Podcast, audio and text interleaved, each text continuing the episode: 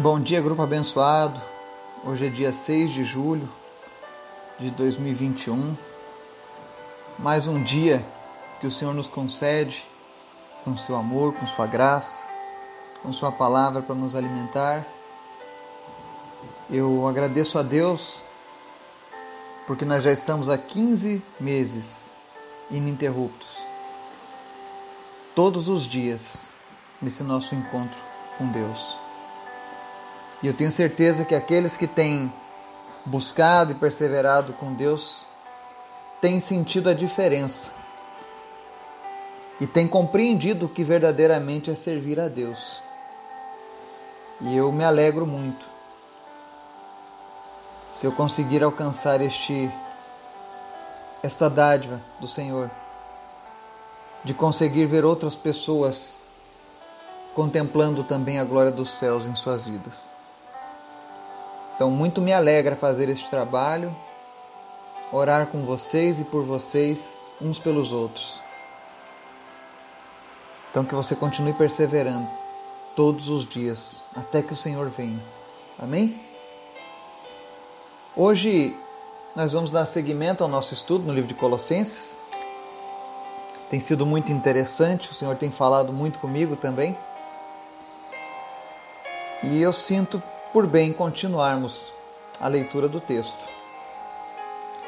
E hoje nós vamos ler Colossenses capítulo 3, dos versos 8 ao 10 apenas. E nós vamos falar sobre o cristão precisa abandonar os velhos costumes. Tem que matar o velho homem, esmurrar a carne, abandonar os velhos costumes. Mas antes da gente começar a nossa oração, eu quero convidar você a orar hoje em especial pela vida dos meus filhos, Miguel e Marina, que estão em viagem, saíram para as férias na casa de um tio. Eu peço que vocês estejam orando para que o Senhor guarde eles nas estradas, guarde a saúde deles, guarde eles dessa pandemia. Em nome de Jesus, que eles possam irem e retornarem cuidados pelo Senhor. Amém? Vamos orar? Obrigado, Deus Tu és bom, tu és maravilhoso, tu és perfeito, Pai. A tua graça, Senhor, é mais do que suficiente nas nossas vidas, mas ainda assim o Senhor derrama do teu amor, o Senhor nos faz prosperar, o Senhor cuida de nós nos mínimos detalhes. Obrigado, Jesus. Apenas palavras não conseguem expressar o nosso amor e a nossa alegria por tudo aquilo que o Senhor tem feito nas nossas vidas. Que nós tenhamos sempre um coração grato a Ti, Jesus. E que nós possamos demonstrar atitudes que glorifiquem o Teu nome, que te honrem. Te agradeço, Deus, por cada vida dessas pessoas que estão no grupo, cada família, cada pessoa que está nos ouvindo agora. Que Teu Espírito Santo continue falando a cada um desses corações, ensinando a Tua palavra edificando elas na tua presença, fortalecendo a fé. E que todos possam encontrar salvação em ti, Jesus. Te apresentamos a nossa lista de oração com todas aquelas pessoas que são especiais para ti, Senhor, e que precisam de um milagre. Visita nessa manhã, Deus, cada pessoa que está precisando de um milagre, seja um câncer que precisa ser curado, ou Covid-19. O Senhor é poderoso, Pai.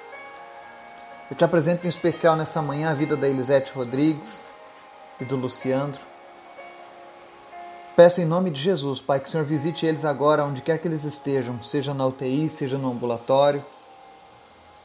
E o Teu Espírito Santo comece agora a tocar neles, curando, repreendendo toda infecção viral, toda sequela causada pela Covid.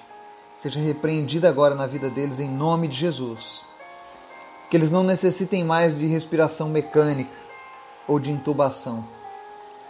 Em nome de Jesus, Senhor, nós damos ordem agora para que pulmões sejam fortalecidos. Sistema imunológico comece a trabalhar agora como nunca antes. E que essas pessoas sejam agora restauradas em nome de Jesus. Eu oro também, Deus, pela vida da Zeni, que sofre de diabetes, que não consegue mais caminhar por conta da dor nas pernas. Em nome de Jesus, Que toda locomoção retorne agora, movimentos das pernas retornem em nome de Jesus e toda dor saia. E diabetes seja repreendida na vida da Zeni. Te apresento também, Senhor, a vida da dona Lesi Hoffman, que sofre também de diabetes. E nós oramos para que ela seja curada dessa diabetes também. Em nome de Jesus. Visita agora essas pessoas que sofrem de diabetes e faz o teu milagre mais uma vez, Senhor, no nosso meio, Pai. Em nome de Jesus, que nós possamos receber o testemunho da cura dessas pessoas. Te apresento também a vida do seu natalino. Senhor, nós te louvamos porque o Senhor deu a ele a vitória sobre um câncer, mas ele agora sofre com depressão. E nós repreendemos agora todo espírito de depressão, tudo aquilo que vem tirar o sabor, o prazer na vida do seu natalino. Seja de origem física ou de origem espiritual, nós repreendemos agora toda a depressão na vida do seu natalino. Que ele receba agora, Deus, uma porção dobrada, Senhor, da tua alegria sobre a sua vida. Em nome de Jesus. Transforma agora, Deus, a mente e o coração do seu natalino, para que ele volte, Deus, a sentir o prazer da vida que ele possa, Deus, viver em tua presença e sentir a tua presença agora, em nome de Jesus. Espírito Santo de Deus, abraça ele agora. E que ele possa sentir uma alegria inexplicável agora no seu ser, em nome de Jesus. Nós oramos aqui como um grupo, Pai. E a tua palavra diz que o que é ligado na, terra está ligado no céu. E nós ligamos agora, Deus, aqui na terra, a nossa fé em prol do seu natalino para que ele receba agora uma visitação do teu Espírito Santo em nome de Jesus. E ele nunca mais seja o mesmo. Senhor, vem trazer libertação para aqueles que estão oprimidos. Nós repreendemos agora, Deus, todo espírito de depressão, todo espírito de suicídio, tudo aquilo que tem tentado tirar a vida das pessoas, das crianças, dos adolescentes, dos jovens. Em nome de Jesus, seja repreendido. Todo espírito causador de contenda nos casamentos, nos relacionamentos familiares, em nome de Jesus, seja repreendido agora. Como diz a tua palavra, que os filhos converterão o coração dos pais e os pais converterão os corações dos filhos. Que essa palavra seja verdadeira na vida daqueles que estão com problemas com seus pais. Em nome de Jesus. Eu te apresento também, Deus, a vida da Elisângela. E nós clamamos a Ti, Senhor, muda a sorte dela, muda a saúde, o quadro clínico, o diagnóstico e restaura, Deus, em nome de Jesus. Também te apresentamos o Otávio. Coloca a tua mão de poder sobre a vida do Otávio. Não importa, Deus, o grau, a gravidade do acidente, não importa, Deus, a severidade do diagnóstico, a última palavra é sempre a tua. E tu tens palavra de vida eterna, Pai. Derrama, Deus, teu fôlego de vida sobre a vida do Otávio nesse momento. E reverte esse quadro de morte, esse quadro de sofrimento. Traz alegria para essa família mais uma vez. Dá uma segunda chance para o Otávio, é o que nós clamamos nessa manhã, Pai. Que ele possa, Deus, receber a tua vida e vida em abundância. Que ele possa te conhecer agora nesse momento, Deus. E que ele possa testificar do teu poder e do teu reino, Pai, em nome de Jesus. Senhor, atenta os teus ouvidos ao nosso clamor, Pai. Porque é do Senhor que vem o nosso socorro. Também te pedimos, nos ajuda, Deus, a vencer a nossa carne, o velho homem, que vez ou outra tenta assumir o controle das nossas vidas e com isso nos tirar do caminho que está proposto pelo Senhor. Em nome de Jesus, que caiam as máscaras da religiosidade, da enganação nas nossas vidas e que nós possamos enxergar o que nós precisamos em Ti. Em nome de Jesus, salva a nossa nação, salva o nosso país. Nós oramos a Deus pelos nossos governantes para que tenham sabedoria, para que sejam sensíveis à Tua voz e tenham misericórdia do teu povo. Fala conosco nessa manhã, em nome de Jesus. Amém. Colossenses 3, versos 8 a 10, diz assim: Mas agora abandonem todas essas coisas: ira, indignação, maldade, maledicência e linguagem indecente no falar. Não mintam uns aos outros, visto que vocês já se despiram do velho homem com suas práticas e se revestiram do novo, o qual está sendo renovado em conhecimento à imagem do seu Criador. Amém? Paulo segue a carta aos Colossenses e a gente vê aqui que a igreja de Colosso era uma igreja problemática. Ela não apenas estava aderindo a um legalismo judaico, ela não apenas estava flertando com soluções humanas para a salvação, mas mostra também que eles não estavam cumprindo o objetivo de vencerem a carne. Eram cristãos carnais, crentes carnais. Porque se você parar para pensar, tem algumas coisas aqui dessa lista que talvez não seja nem necessário ser falado, que isso seria impróprio. Mas Paulo fala abertamente: olha, abandonem a ira. E essa ira aqui no, no grego significa onger. No inglês é anger, no, no grego é onger. Essa ira que ele se refere aqui é um sentimento de raiva extrema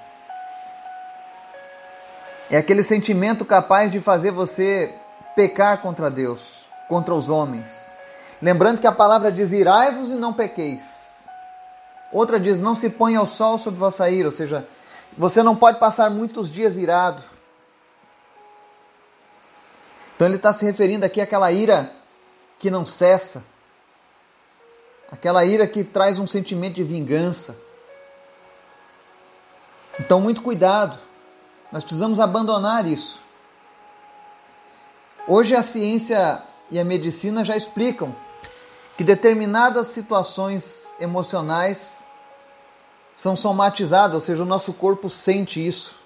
Pessoas adoecem por conta de sentimentos contidos ali, não tratados. Eu sei que existe a psicologia e é uma maravilha, é uma bênção de Deus. Mas existem certas coisas que não adianta você ficar a vida inteira visitando um divã, quando na verdade o problema está na sua alma, no seu espírito. Então Paulo ensina aqui aos Colossenses: abandonem essas coisas, a ira. Aí ele vem na, na, na sequência indignação em algumas versões, cólera em outras. Mas o termo original no grego é timon, que é um estado de desprezo ou cólera inspirado pelo que é indigno.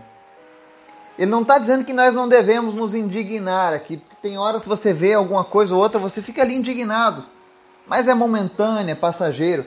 Ele está falando de você ficar extremamente tomado por esse estado de desprezo, sabe?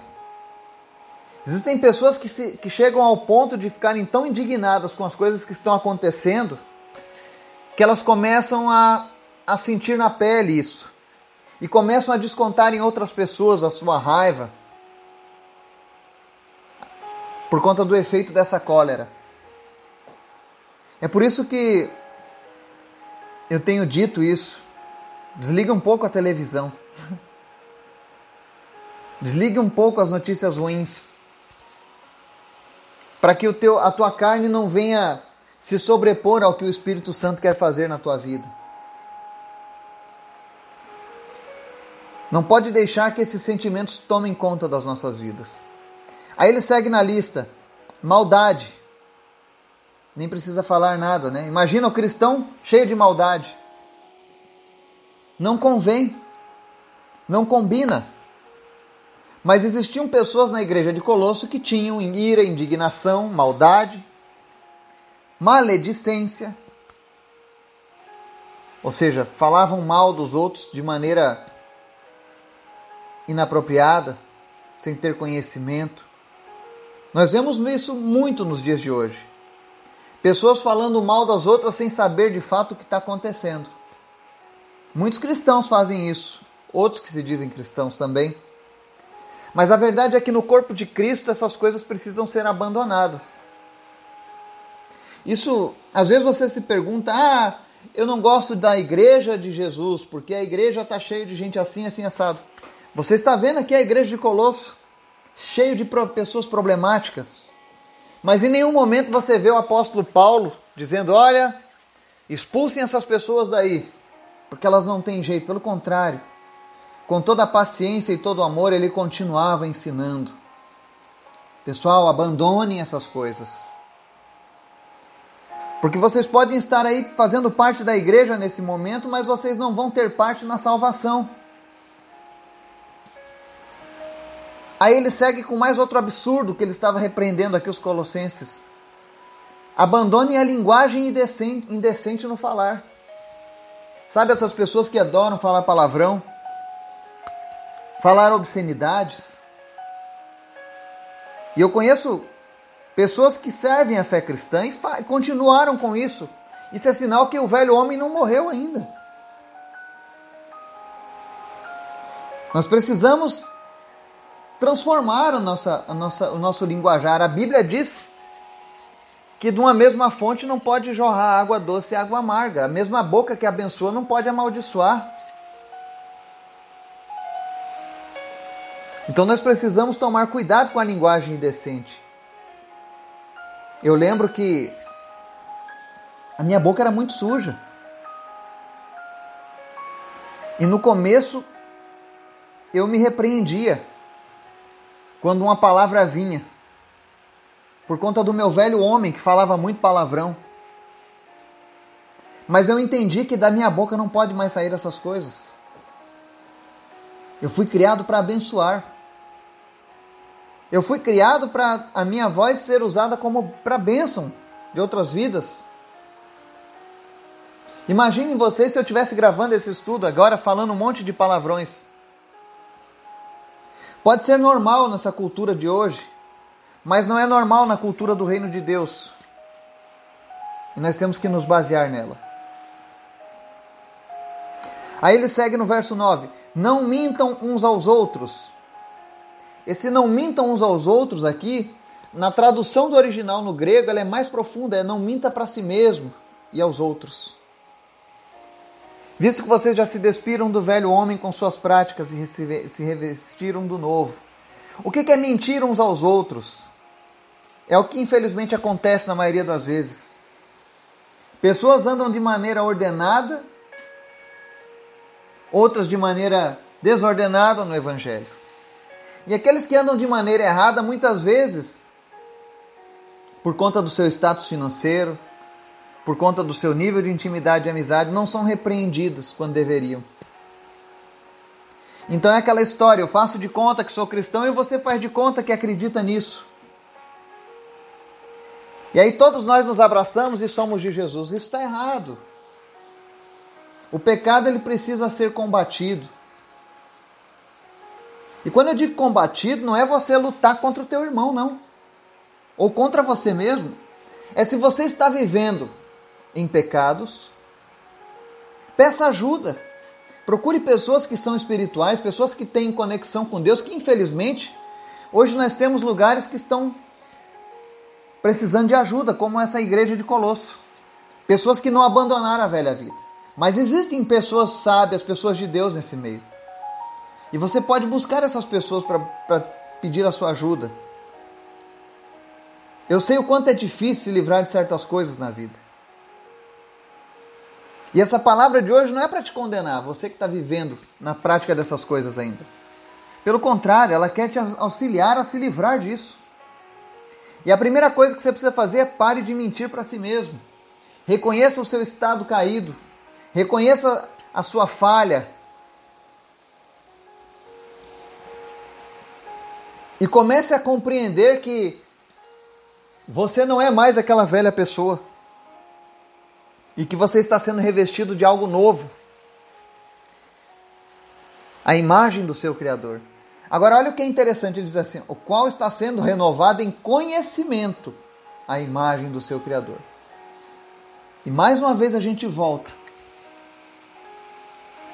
Precisa leitura da palavra de Deus. É impossível sermos transformados sem conhecimento da palavra de Deus.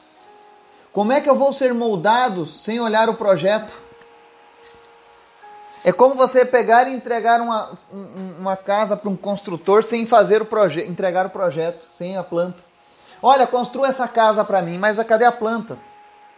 Sem a planta eu não consigo fazer ela do jeito que você queria. A Bíblia é o nosso projeto, é a planta de Deus para as nossas vidas. Ela corrige aquele erro que foi causado lá atrás na queda do Jardim do Éden.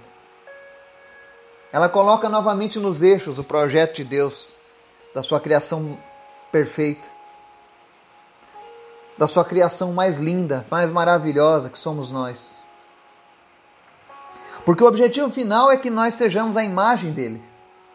Eu e você. E não é somente no dia que nós partirmos dessa terra para o encontro com Deus, não. Essa mudança ela começa a acontecer agora. Nós precisamos ser transformados e revestidos do novo, que é Jesus. Afinal, diz lá em Gênesis 1, 27: E criou Deus o homem à sua imagem. A imagem de Deus o criou, homem e mulher os criou. Nós fomos criados para sermos a imagem do nosso Deus. Nós somos baseados no próprio Deus. E é o objetivo de Deus que eu e você, ainda nessa vida, alcancemos parte dessa imagem. Talvez a gente não consiga a perfeição. E eu digo que aqueles que alcançaram um nível maior de perfeição foram arrebatados já. Mas nós estamos caminhando rumo a isso. Esse tem que ser o nosso objetivo. Sermos transformados baseado no conhecimento da im a imagem do nosso Criador. Esse é o objetivo de Deus para mim e para você. Então abandone essas coisas que atrapalham. Abandone os velhos costumes. Comece a se policiar. O mundo precisa ver em nós a diferença. Eles não querem ver uma religião em mim e você. Eles querem ver um novo ser, uma nova criatura.